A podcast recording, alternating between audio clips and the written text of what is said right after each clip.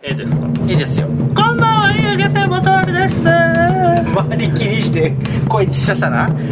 隊長です。よろしくお願いします。ます。今日はえっとねエンジンオイルの点検とか見ながら皆さんには動画を楽しんでいただこうと思っております。はい。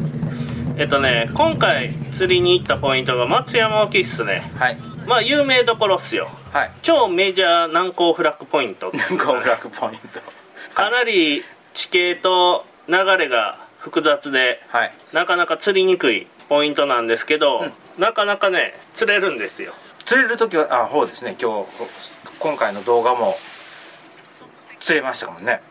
人間はやりにくいけど魚は釣れるっていう状況ですね、今回またスロージグではい。釣りしました。はい。使ったのはカプリスの 180g はい。メインで使いましたけどこれ僕多分潮飛び出したらそこ取れになるやろなとは思ってました。はい。で結果的にそこをやり始めて潮が飛び始めたら取れになりましたね。はい。でカプリスの 180g4 つ準備してで 130g を、まあ、4つぐらい準備してはい。結果的に全滅という形で釣りが終わりました30分30分ぐらいか。初めて。全滅したの。そうっすね。まあ人流し1年がかりみたいな感じですよね。は いはい。やけん結局のとこね、はい。流れが走ってない時は 130g でも取れよったでしょ、うん。そこが、うん取り寄った。で地形がね 100m からうん。30m まで駆け上がるんですよ。はい。で船をね流し始めた地点が、うん。水深 100m のところから流れ始めて、うん。ジグが着底する位置がね、うん。70m の水深のとこなんですあよ落とし始めが 100m なんだけど着いた時点では 70m のところまで流されてるってこと？そうそう,、んんんん。で着底するのは 70m なんですよ、うんうん。で 70m のとこからはい。巻き上げてくるんですけど、はい。スローピッチジャークとか僕がやりよるみたいなリール巻かずにやる方法とかは無理やね。今回の場所は。なぜならどんどん朝なるでしょ。はいはいはい。当たるよね。当たりますね。岩に当たるよね。はい。い岩に当たってはよし取れたと思ったら次の岩に当たりましたね。そうっすね。岩岩2個あるんですよ。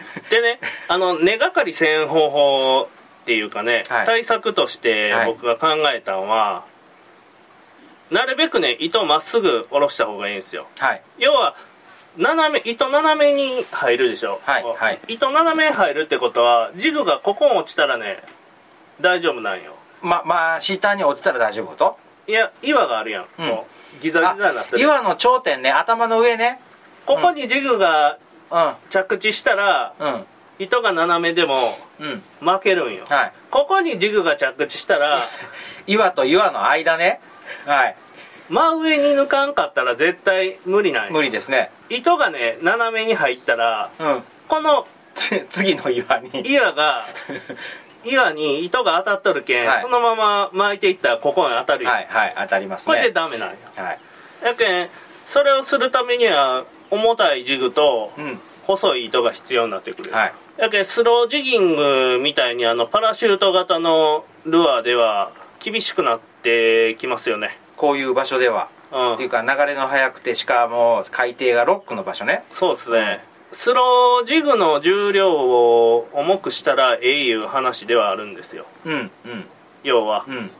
今回も初っ端にまず古川さんが1個い一匹ん開始1投目ですよねあれ。そうですね。1投目でカーンとかけて。根がかりせんかったらとりあえず釣れよったでしょ。すり寄ったすり寄ったすり寄った。根がかり。そその後この今多分動画いろいろ見よるけどえっ、と多分下取れてなくて 取れたと思ったら根がかっとる根がかってしまうたから切ってしまうっていう多分連続やと思います、そうですね。今の状況は。まあなん2人て二人揃ってうん。とこもあったしこの場所に限るんですけど、はい。ジグめちゃ重いやつやないと無理。うん。うんいうことです。あの他の動画さんいろんなね広島の人とか山口の人とか松山の人とかのその動画見よったらここ 250g で落としとるんですよ。ああはいはいはい。あこれだからえっ、と動画のね私もこれしまなみ見たけど見た見たら同じしまなみのそのあ島の形？はい。であこれ同じ場所やって思ったところをまあ過去に何本か見とるしそれをもう一遍見直すと 220g とか 250g とかまあ、うん。冬その時は冬やったんですけどはい。あの使ってました。だからやっぱり220から250ぐらいがここでは標準装ん？標準装備？標準ウェイト、うん、じゃないんやろかもうスローやったら300ぐらい使わんと無理かもしれんですね、ああそうですね、うん、で階層あるでしょ？はい。階層をね切るために糸3号ぐらいの方が回収率上がるんやないかなとは思います。はい。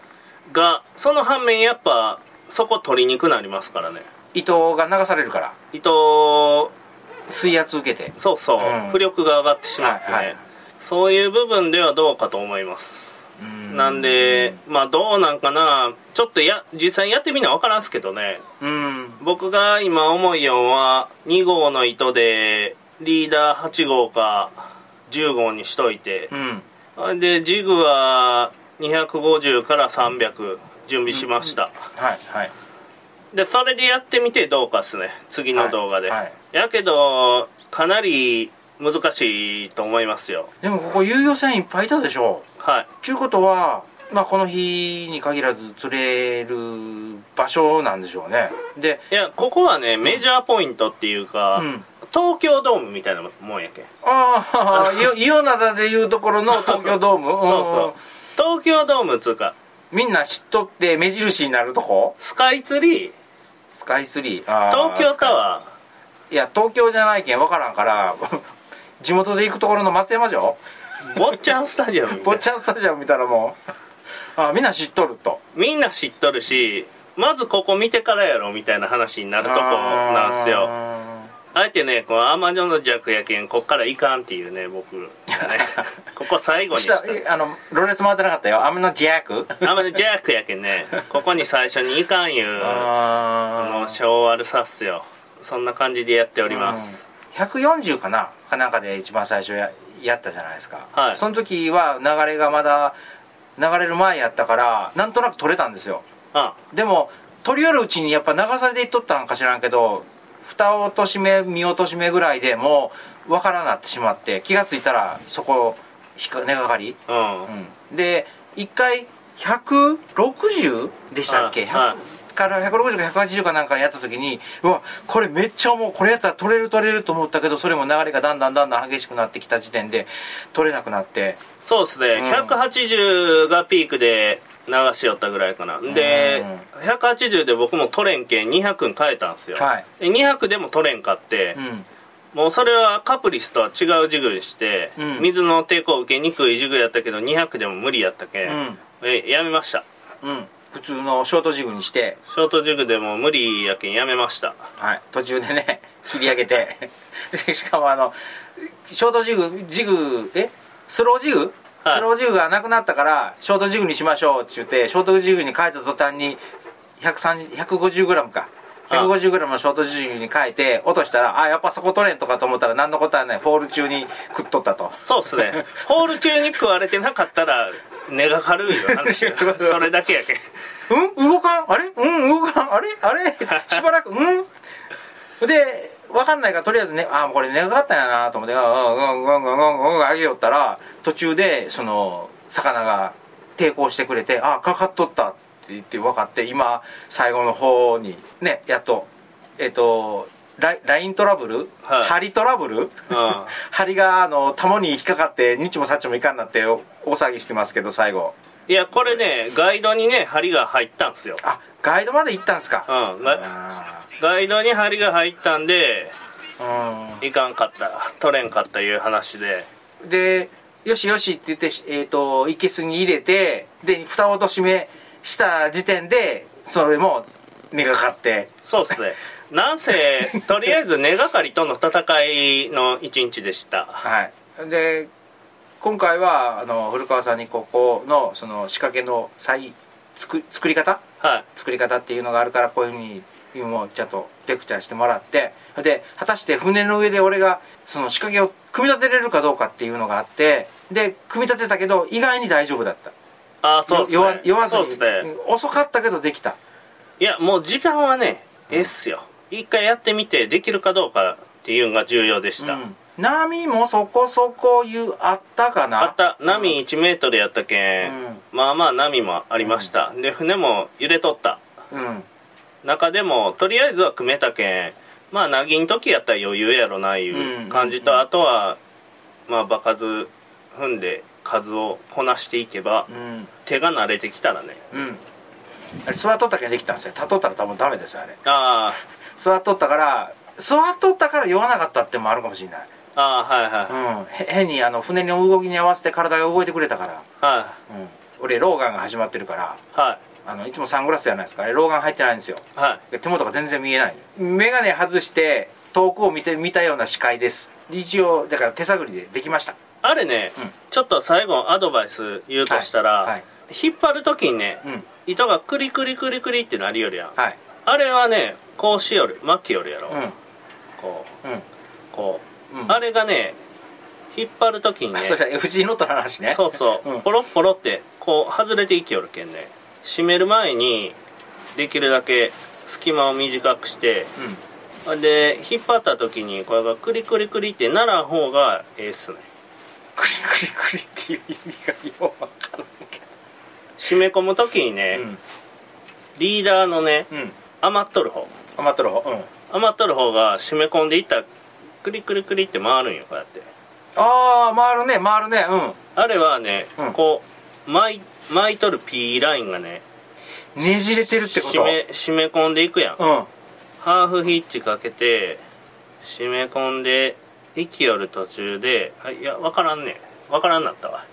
あの一番怖いんがこうあ編むじゃないですか。はで編んだ後にそのだんだんだんだんその左手のあ結局右手と左手両方やったんですけど左手でやった方がやっぱり良かったです、うん。であ編む編むでしょ、うん。で編む時に最初は、えー、とこの角度がまあ4030度ぐらい。い。はそれがだんだんだんだん短くなって90度まで上がるでしょ、いうん。そしたら最初は目が粗いのにだんだんだんだん目が積んでいくんですよ。はこれはいかんと思って1本ずつ外すんですよね。い。は1本ずつ外したらまだ鈍角うん鋭角か。うん鋭角の30度になったら目が粗い積む粗いになるんですよ。いはい。はその逆の時もあるんですよ。い。はあこれいかん失敗したって伸ばして真ん中だけ粗いとかでそれでこう整えてとかって言って言うから、うんまあ、全部ピロッと外して整えてってこう整えるじゃない。ちょっとふわふわになるじゃないですか。いはでふわふわになるとか目がつんどるとかふわふわになるんですよ。うんも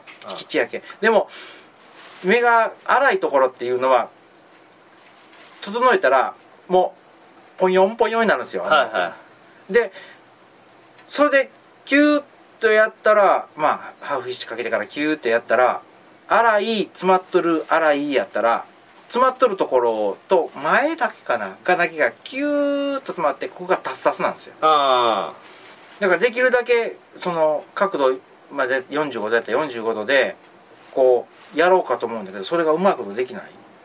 ーあ旗織りの人はね、うん木みたいなやつでこうやって詰めよるやろ。詰めよる詰めよる詰めよる。ポンポンポンと、で僕はねやりよる途中でね、うん。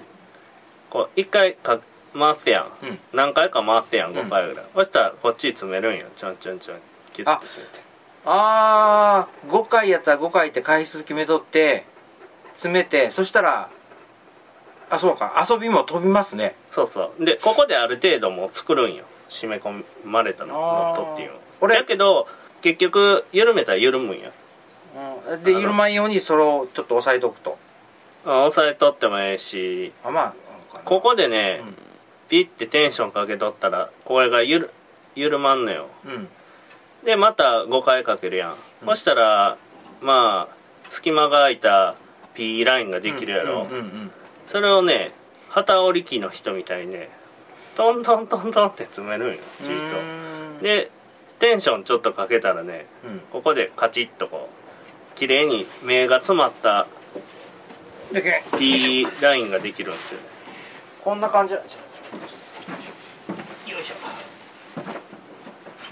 ああうん。でこれらは目が粗いんですよこれ。うん。これはでこれ目が粗くてで目が包んどるやつもあるんですよ、これはね機織り機の人がやるね木のやつがあるでしょ。これこれこれら失敗してるこれが目が粗くて。あこれはねピューって引っ張った時にくるくるくるって回るって言いよったやん、うんうん。あれの症状やね。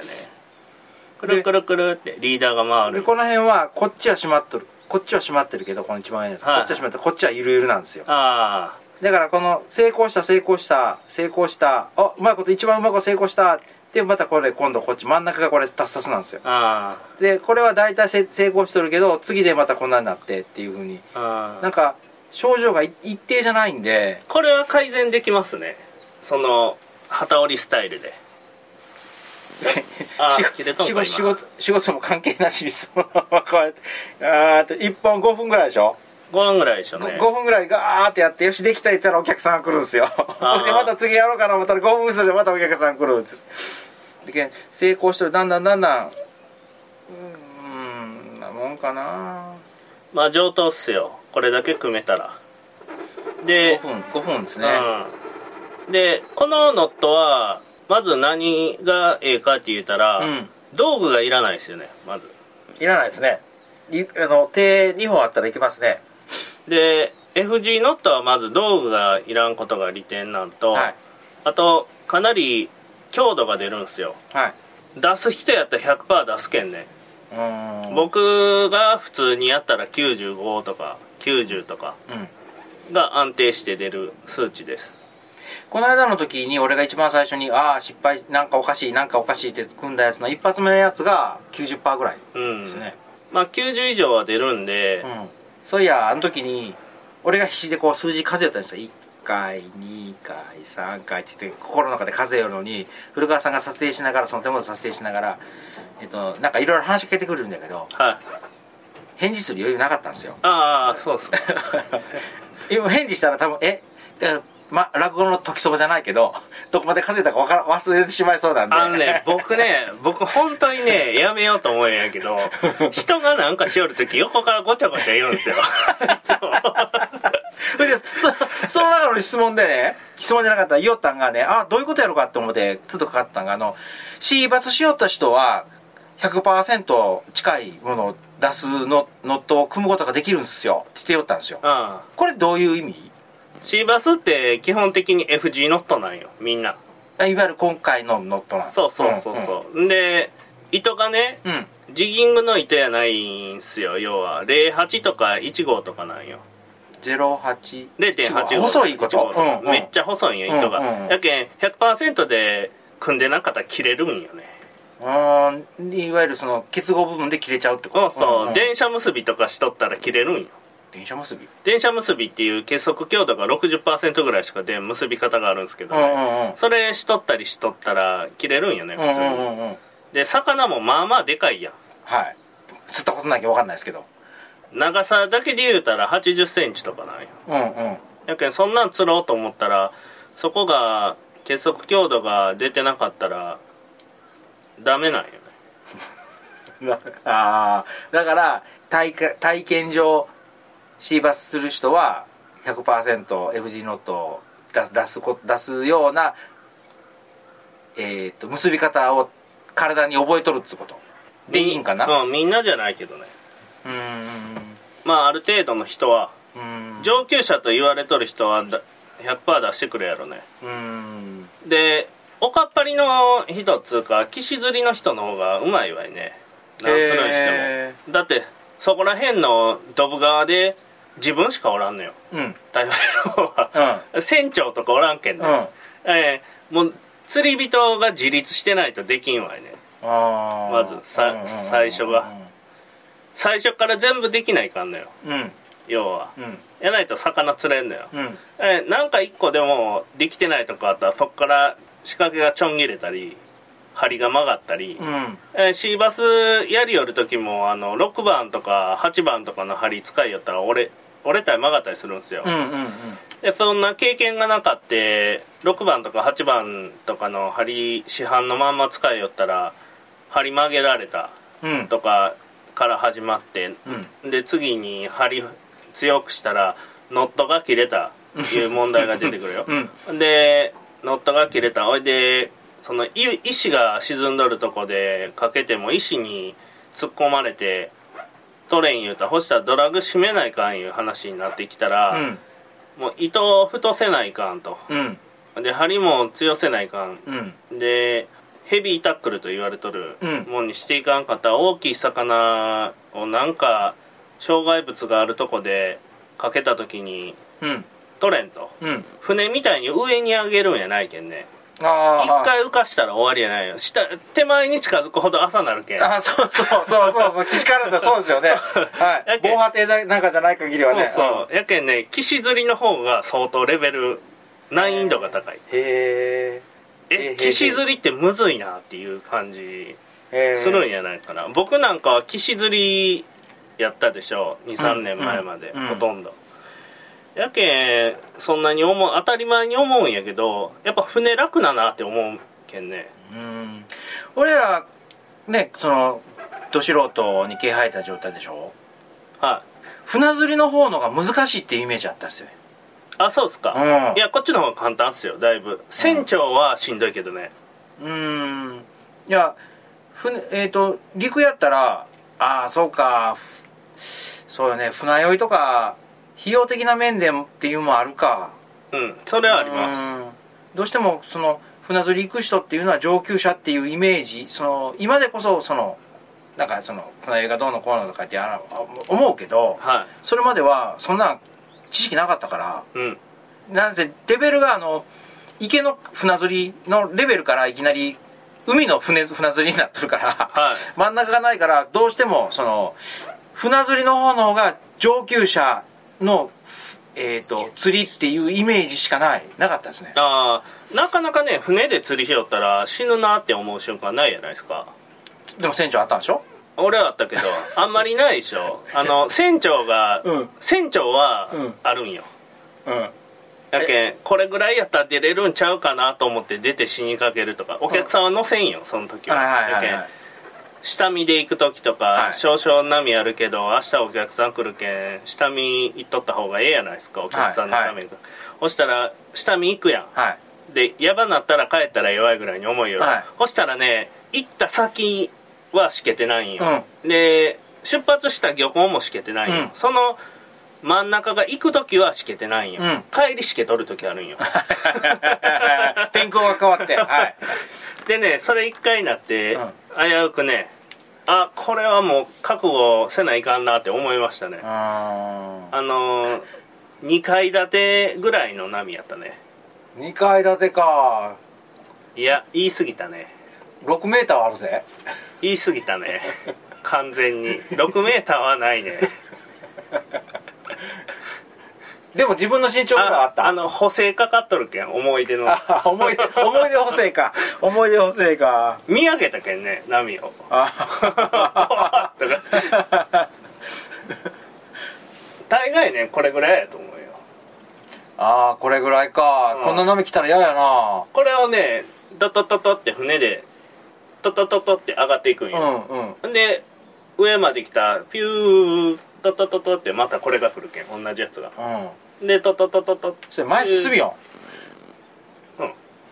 前進みよ本当に。一応。その波が向こうから来ようやから あのあ波って波の上下のエネルギーだけか。ああそうっすね。やけんえっとね向かっとったらねうん。バンバンなるんですよ。うん。で後ろから追われよったらあんまりバンバンならんのよ。うーん。だけど後ろから追われよる波の方が危ないんですようん。ケツ持っていかれるけん。あなよ横にさせれるってこと？あだけん回しとかないかんのよ。うん。回しとかんかったらケツ持っていかれてブリーチングっていうんやけどケツ持っていかれて波でよロール巻かれるの。ああ横飲み黒手ってやつね。そうそう。こうこう来よるけどこれが振られたらこういかれるう次ーん。だけ追い波のスピードよりも船は速く走らないかんのやけど、うん。追い波の波のね高さが高すぎたらね、トトトトって上がっていくやん、はいはいはい。まだトトトトって上がっていった先っちょが崖みたいになったんよ。はいはいはいはい。あのー葛飾北斎のあの 36系みたいな富士山の絵みたいになったわけね。そしたらここ落ちるかなダーン言うて。えスピード落とせんのよよあその恐怖。うんうん。似たようなまあ俺も経験したけどあんなもんじゃなかったわけ、ね、あんなもんじゃないいけすの蓋がねバーンって飛んだけんね。笑い話やな。笑い話になったけよかったよね生きとるけん笑えるけんね。うん。これがやけんその崖みたいなところをまあまあのスピードで滑り降りないかんいうんが。あー怖いな。怖いんよ。やけどそこビビったらケツ滑らしたはいはいはい。ら横に転がるけんね、うん。それ終わるけんね。うん。なかなかですよはい。はい。やけんお客さん積んでいくなってますね。なってますね。なんかなってます1時かな？1時かな？お客さん積んでいく1時ですねとかいう話になったら、うん。もう間違いなく中心しとった日とかっすよ。うんうんうんうんだ今日今日みたいな日ね。そうそうそう、うん。いけたかもしれんけどやめといた方がええなっていうそうちょっと迷うな。でも安全なとこやったら行ってもええかなぐらいですよ。だけどおあの知り合いの先輩の船は今日は出てると。行っとるね。船がなかったと。あの人台風でも行くけんね。お来てくれたよ。あ本当？っすね来てくれたよ。はい、お疲れした。疲れ様でした